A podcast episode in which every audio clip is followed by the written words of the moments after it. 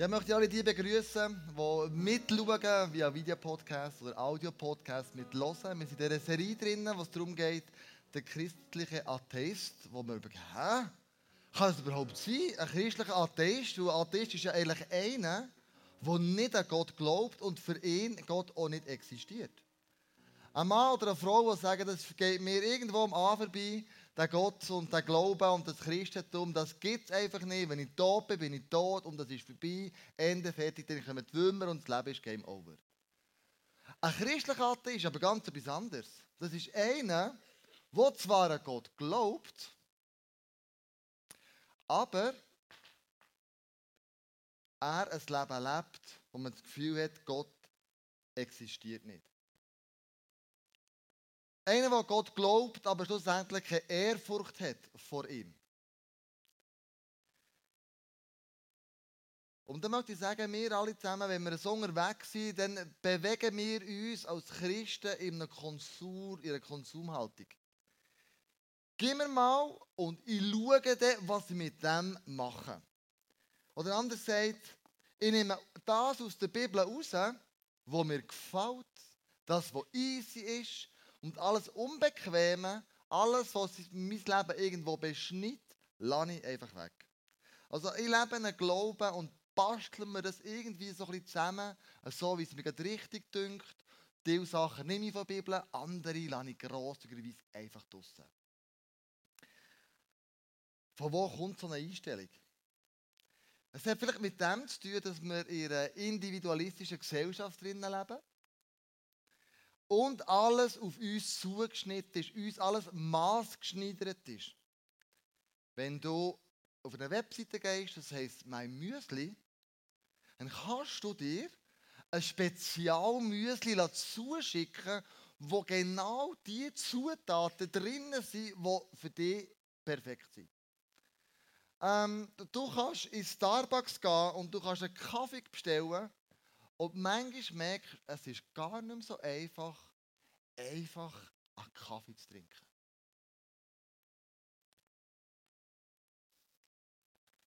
Hallo, ich hätte gerne einen Kaffee, bitte. Espresso Latte oder Cappuccino? Ähm, ein Latte. Single Latte oder Double Latte? Ein äh, Single? Short, Tall oder Grande? Mittel. Mit Vanilla, Hazelnut, Mocha oder ohne Flavor? Äh, äh, ohne. Mit Wohnen aus Lateinamerika oder Afrika? Äh, äh, Lateinamerika. Guatemala, Kolumbien oder Costa Rica? Costa Rica. Westliches Hochland oder zentrales Hochland? Ich, ich hätte lieber ein, ein Mineral. Mit oder ohne Kohlensäure? Wir finden, das Leben sollte wieder einfacher werden. Ja, Mann, so schwierig, manchmal, weil es so individuell ist. Ich habe letzte Woche eine Homepage gesehen, wo du dein eigenes WC-Papier kannst designen kannst. Wo genau so aussieht und genau so weich ist und genau die Eigenschaft hat, die du dir gewünscht Also es ist alles extrem individualisiert worden. Wenn du bei Amazon ein Buch bestellst, bekommst du eine Empfehlung, was du sonst noch für Bücher könntest lesen, wo andere, die das ähnliche Buch bestellt haben, auch schon gelesen haben. Also ist extrem individualistisch geworden. Ich habe es selbst gesucht, für meine Familie für die Ferien zu gehen und habe das im Internet eingegeben. Und plötzlich, wenn ich irgendwo da surfe, kommen plötzlich die Zelte, die ich angeschaut habe. Die kommen immer wieder, immer wieder. Und nur bei mir, wenn Andrea ist, dann, also die Andrea ähm, geht surfen und irgendetwas nachschaut, dann kommt es nicht. Es ist extrem auf uns zugeschnitten worden. Das Leben ist ein Maß geschneidert und wir haben das Gefühl, wir können mit der Bibel genau das Gleiche machen. Wir können die Bibel nehmen, so wie wir es für richtig finden. Die einen lassen wir drinnen, die anderen lassen wir draußen, die anderen stellen. Wir glauben zwar und hoffen, dass Gott uns segnet, aber das Kreuz auf sich nehmen, sind wir nicht bereit. Wir möchten seine volle Gnade erleben, aber das Gericht lassen wir grossartig auf der Seite. Wir sagen und nehmen es an, wenn Gott sagt, alles dient zu deinem Besten, dann sagst du, ja genau, das wollte ich, aber der Herr über meine Ressourcen, Zeit, Geld, Finanzen, Begabungen, da hast du nichts reichen zu reden. Es ist so, als würden wir in der Bibel ein paar äh, Seiten, die drin sind, so anschauen, als wäre sie unwahr, unpraktisch und vor allem unbequem. Mit anderen Worten, wir basteln unsere Bibel selber zusammen. Da steht zum Beispiel drinnen, du sollst den Menschen, die dich verletzt haben, sieben mal 70 Mal vergeben. Und in dem Moment sagst du, mein Nachbar, für mich gilt das nicht. Das ist so ein dummer Sieg. Also dem, dem hat wirklich ins Hirn geschneit. Oder er steht da vorne, du sollst den Namen von Gott nicht missbrauchen. Aber du fluchst, da geht Tag aus. Es heisst, du sollst Vater und Mutter ehren. Was? Die soll ich ehren? Gott, du weißt ja, was ich mit denen erlebt habe. Das gilt für mich nicht. Ich soll rein bleiben. Ich soll nur ein Mann und eine Frau haben. Ich soll nicht das Geschleif mit irgendjemandem anfangen oder noch sexuell mit denen verkehren. Das gilt für mich nicht. Nicht lügen, sicher nicht. Hat jeder schon mal eine Notlogik gehabt, oder? Das ist dann logisch. Und dir geht der erste Platz im Leben. Weißt du, wie viel ich für mein Auto gezahlt habe? Kannst du dir vorstellen, wie ich gekrüppelt und gekrampft habe für meine Karriere? Und du beanspruchst, den ersten Platz im Leben zu haben. Keine anderen Götter neben dir. Das gilt für mich nicht.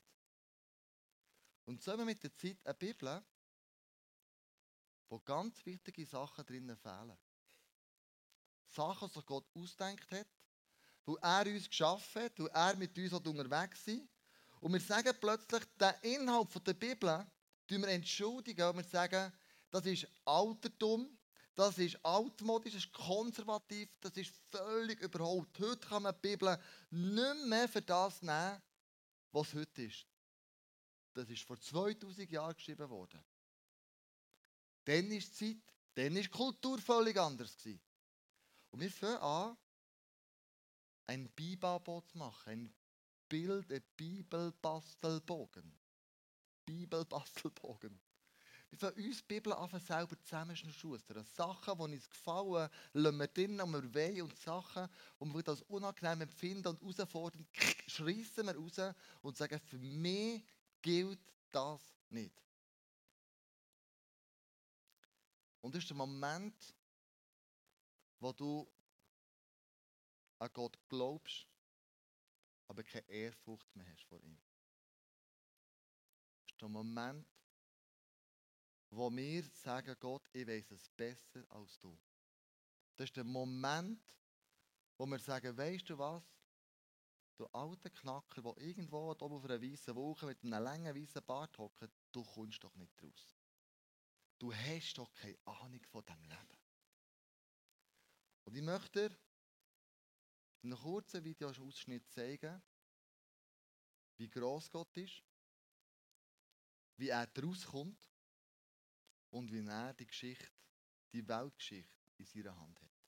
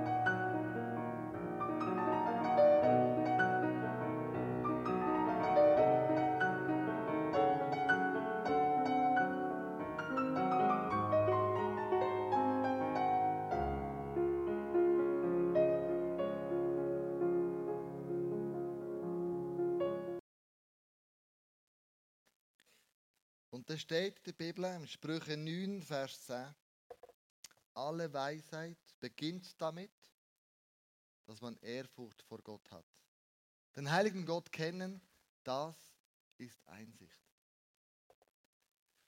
Warum haben wir manchmal das Gefühl, wenn es um die Bibel geht und das, was hier drinnen steht, dass Gott uns gesagt hat, wie wir leben sollen, und die Bibel ist ja dazu da, das ist ja wie eine Lebensanleitung, äh, wo du ein Leben kannst leben, das erfüllend ist, das zufriedenstellend ist.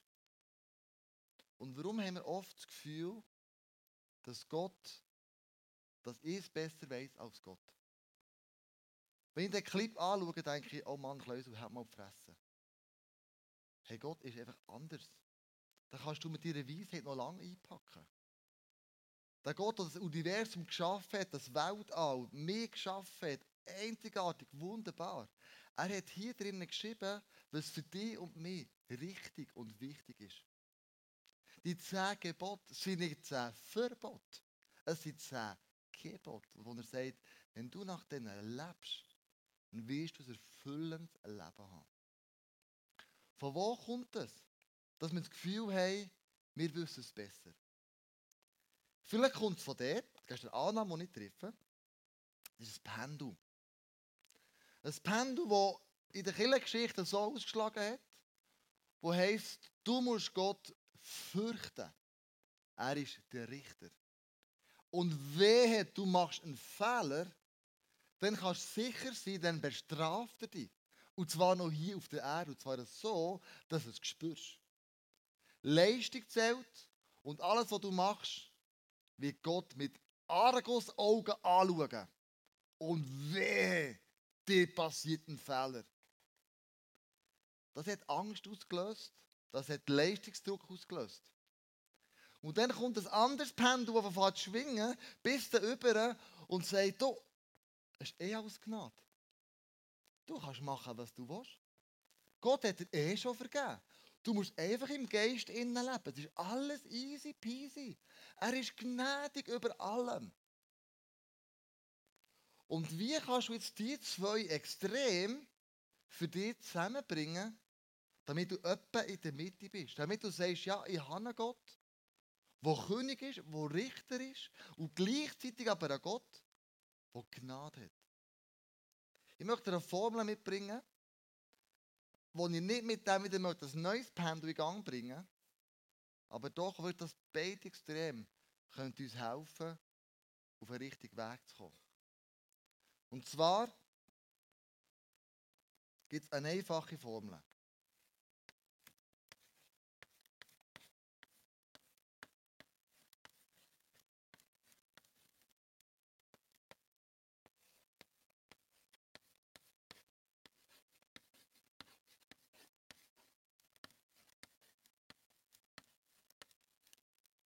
wenn ich Gott von ganzem Herzen liebe, wenn ich ihn anerkenne als das, was er ist, als Schöpfer dieser Erde und was er durch Jesus für mich und dich gemacht hat, dann kommt es zu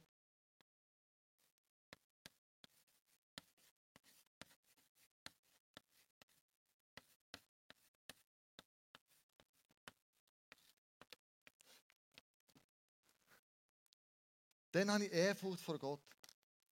Ich möchte Gott lieben, weil ich weiß, was er für mich gemacht hat. Weil ich weiß, bis sein Kind ein hundertprozentiges Ja hat er für mich. Aber ich möchte ihm auch anerkennen, für wer er ist, was er gemacht hat.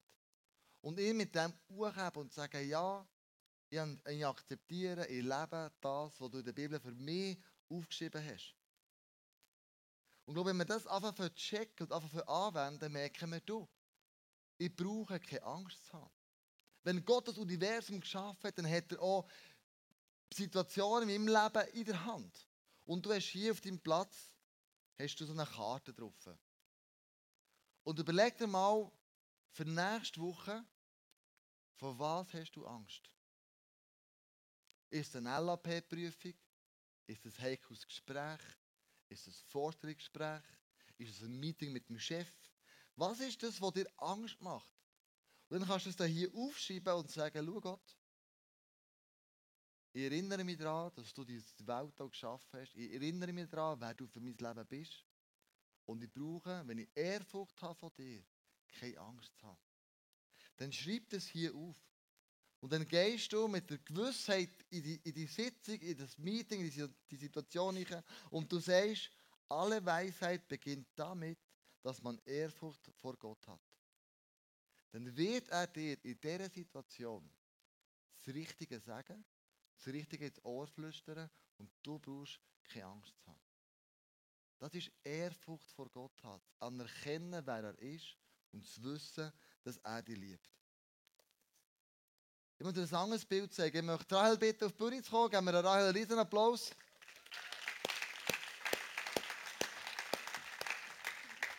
Rahel, wir haben für dich ein paar Stiefel vorbereitet. Die sind Beton eingegossen. Sehr cool. Wenn du Ehrfurcht vor Gott hast, dann bist du verwurzelt in ihm.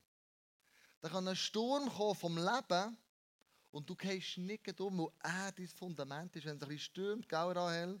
Wenn es ein bisschen tut, wenn es ein bisschen macht. Du gehst nicht hinter sie um, also beschlägt dich nicht in einen Sturm vom Leben und du bist verwurzelt, du bist tief drin, es ist dein Fundament. Und wenn es stürmt und klopft in deinem Leben, dann jagt sie nicht aus den Socken oder aus den Stiefeln. Merci vielmals. Wenn du Ehrfurcht hast von Gott, dann baust du dein Leben auf ein Fundament. Auf ein Fundament, wo du merkst, wenn es stürmt und Staub aus deinem Leben, du bist safe. Du bist sicher. Und das ist ganz etwas anderes, als wenn du dir deine eigenen Glauben zusammenbastelst. Wenn du ein von dem nimmst, ein von dem nimmst, ein von dem und das weglässt, das finde ich auch nicht cool und das sollte man eh weglassen, dann nimmst du hier raus eine wahnsinnige Kraft. Und du erklärst das Buch nicht für wahr. Und das ist alles andere als Ehrfurcht haben vor Gott.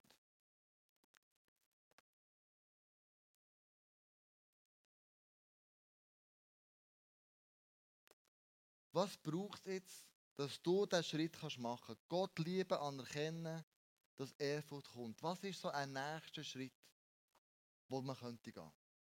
Ich möchte eine Geschichte in der Bibel erzählen von einem Mann, der mich immer inspiriert, der Abraham. Und Abraham hat das Versprechen von Gott bekommen, wir werden, oder ich werde aus dir ein grosses Volk machen.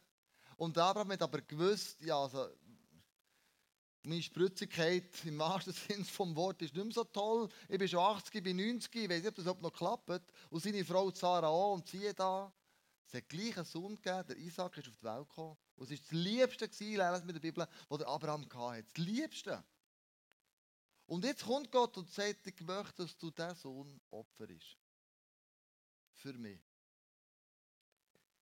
Der Abraham hat das nicht verstehen und gleich hat er den Sohn genommen, der Isaac, auf einen Berg hochgegangen und er war gehorsam.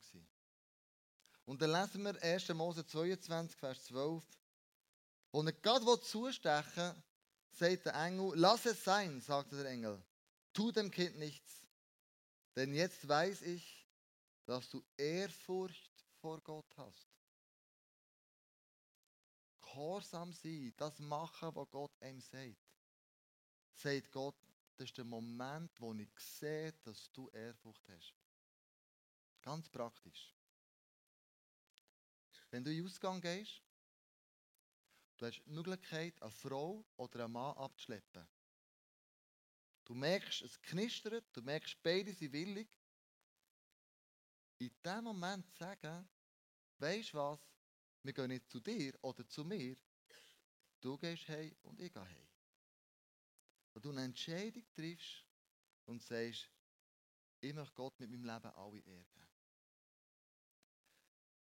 Ich möchte ein Beispiel bringen von mir. Ich habe die Steuererklärung ausgefüllt. Wir machen ja so Airbnb, mit unserer Wohnung vermieten, wenn wir äh, in die Ferien gehen. Und dann haben wir letztes Jahr, als wir in Asien waren, haben wir das durchgemietet. Das hat 5000 Franken gegeben. Ich habe die Steuererklärung ausgefüllt, ich habe noch angerufen auf die Steuerbehörde, gesagt, ich muss es angeben, dass alles richtig ist. Und das haben wir gesagt am Telefon, ja, der Burkhalter, ja, schreibe ich irgendwo auf. Und dann dachte ich, ja gut, also wenn die mein Geld nicht weiss, ist mir auch recht. Dann muss, und dann habe ich gemerkt, es fährt einen innerlichen Kampf an. soll ich es herschreiben, soll ich es nicht? Die hat gesagt, ja, ich... Und dann habe ich es ausgefüllt, das soll abschicken, was nicht auf angeben. Und dann hat dort jemand zu mir gesagt, du kleiner Kleus, das ist nicht okay. Das ist nicht Gott ehrgeben. Du bescheissest. Ja, ich weiss. Wieder vorher noch ausgefüllt, richtig, zack. Bevor ich es abgeschickt habe, hat der Stimme gesagt, das ist einfach unfair, Kleusel. Die haben gar nichts gemacht für das. Und die wollen einfach jetzt so dein Geld. Das stimmt eigentlich, stimmt. Zack, raus, noch stimmt. Wieder nicht mehr drin. Und jetzt warte ich wieder. Also ich warte, ich einfach zufrieden nicht gehabt. Nein, Nacht hat der Stimme gesagt zu mir, Kleusel, schau, es ist echt nicht fair. Mach es richtig. Dann habe ich es ausgefüllt, wie man es muss, als alles angegeben und es abgeschickt. Und in dem Moment, wo ich es abgeschickt habe, ist es dann passiert. Ein tiefer Frieden kommt über dich. Ein tiefer Frieden. Du hast es richtig gemacht. Und vielleicht geht es dir im Leben auch so, dass du vor Entscheidungen stehst und du merkst, jetzt muss ich so reagieren. Jetzt muss ich Gott gehorsam sein. Ich lüge nicht, ich stille nicht. Ich sage die Wahrheit. Vielleicht zahlst du 10 ins ICFI oder die Kirche, wo du gehst. Aber ich glaube, der grösste Beweis, Ehrfurcht von Gott zu haben, ist Gott zu folgen und ihm zu gehorchen. Und das ist das, was der Abraham gemacht hat. Er hat gefolgt. Und dann sagt der Engel ihm hier, jetzt weiß ich, dass du Ehrfurcht vor Gott hast. Jetzt ist der Moment gekommen. Jetzt sehe ich es. Jetzt, in diesem krassen Moment, wo du das Liebste lässt gehen, in diesem Moment sehe ich, was du von mir haltest. Du hättest sogar deinen eigenen Sohn auf meinen Befehl hin geopfert. Und ich rede nicht von einem Teilgehorsam. Ja, ein klein oder vielleicht ein bisschen weniger. Oder ein Gehorsam, der sagt, ja, aber. Oder, weißt Gott, heute nicht, aber das nächste Mal mache ich es dann. Sondern ich rede von einem Gehorsam, wo du sagst, nicht mein Wille geschehe, sondern dein Wille geschehe. Wir möchten auch zusammen Jesus ähnlicher werden. Wir möchten auch zusammen ihm nachfolgen. Und ich möchte, dass wir unseren Glauben selber zusammenbasteln. Ich möchte nicht, dass wir sagen, schau, ich möchte dienen, Jesus, aber ich gehe gleich mit den Freundinnen oder mit den Freunden ins Nest. Ich möchte nicht, dass wir sagen, Jesus, ich möchte dienen, ich glaube an dich, aber ich werde nicht aufhören, Pornos anzuschauen. Ich vertraue dir, aber du musst wissen, der 10, das zahle ich nicht. Das ist meine Sache. Ich weiß, du hast mir all meine Schuld vergeben, Jesus. Aber ich bin nicht bereit, die oder der, der mich verletzt hat, denen zu vergeben. Jesus, ich glaube, dass du Wunder tust oder da hast, aber nicht in meinem Leben. Das glaube ich nicht. Ich werde sicher, Jesus, einen Bereich von meinem Leben, wo ich die Zeiten rausgerissen habe von der Bibel, diesen Bereich vertraue ich dir ganz sicher nicht an. Dann sagst du, ich glaube an Gott, aber ich habe keine Ehrfurcht vor ihm. In diesem Moment, in diesem Gebiet, würde ich dir sagen, du bist ein christlicher Atheist. Und was jetzt? Was mache ich jetzt mit dem? Gell, als ich die Predigt vorbereitet habe, hat es mich genau gleich betroffen, wie euch betroffen macht. Es hat zu mir persönlich geredet, wie lebe ich denn mein Christsein? Und dann habe ich gemerkt, im Vorbereiten, Jesus gibt ein paar Bereiche in meinem Leben, wo ich die ausgeschlossen habe. Wo ich gesagt habe, schau Jesus, hier ich möchte ich nicht, dass du reinkommst. Oder diesen Bereich glaube ich nicht mehr, dass du ein Wunder tun kannst. Aber ich möchte ganz praktisch werden heute Abend. Und ich möchte dich fragen, in welchem Bereich von deinem Leben hast du die Ehrfurcht vor Gott verloren? In welchem Bereich von deinem Leben sagst du, schau, Jesus, ich bitte dich, nicht, dass ich dich kenne, aber hier möchte ich nicht, dass du reinkommst. Und Freunde, wie wär's, Wenn wir sagen, wenn wir Gott lieben, wenn wir ihn anerkennen, dann kommt die Ehrfurcht. Und wie wäre es, wenn wir heute Abend würden sagen, Jesus, dieser Bereich, da tut er auf. Ich weiß, vielleicht geht nicht alles, aber es geht Schritt für Schritt für Schritt. Und Gott lieben, ihn anerkennen, hat damit zu tun, dass ich etwas ausspreche. Es hat damit zu tun, dass ich sage, meine Worte in meinem Mund, die haben Kraft und die haben Macht. Und es kann sein, dass du hingehst zum Face-to-Face und für dich heute Abend beten. Es sind Leute da, die es lieben, mit dir zusammen zu. Und du und ich, wir haben alle Gebet nötig. Wir kommen nicht aus, ohne in diesem Moment uns mit Gott zu connecten. Und zu sagen, ich möchte zu jemandem gehen, der das liebt, mit mir zusammen zu Jesus kommen und ihn ähm, zu bitten, einen Bereich meinem Leben einzukommen und dort davon aufzuräumen. Und ich möchte auch mit euch, uns allen zusammen ein Gebet sprechen. Und das Face-to-Face, was auch den Gedanken fertig machen, kannst du einfach, wenn du die nächsten zwei Songs kannst du hingehen gehen. Und ich möchte dich bitten, sag dem und links oder rechts, du lass mich für, ich möchte für Jesus gebeten. Ich möchte zu Jesus, ich möchte seine Gegenwart, ich möchte mit ihm ein ganz spezielles Gebiet von meinem Leben anvertrauen, ihm das offenbaren, bis ins Licht bringen, damit Kraft reinkommt. Und mit uns allen zusammen möchte ich aber, bevor wir das machen, ein Gebet mit euch zusammen beten. Es ist ein apostolisches Gebet. Es ist ein Bekenntnis, ein Glaubensbekenntnis.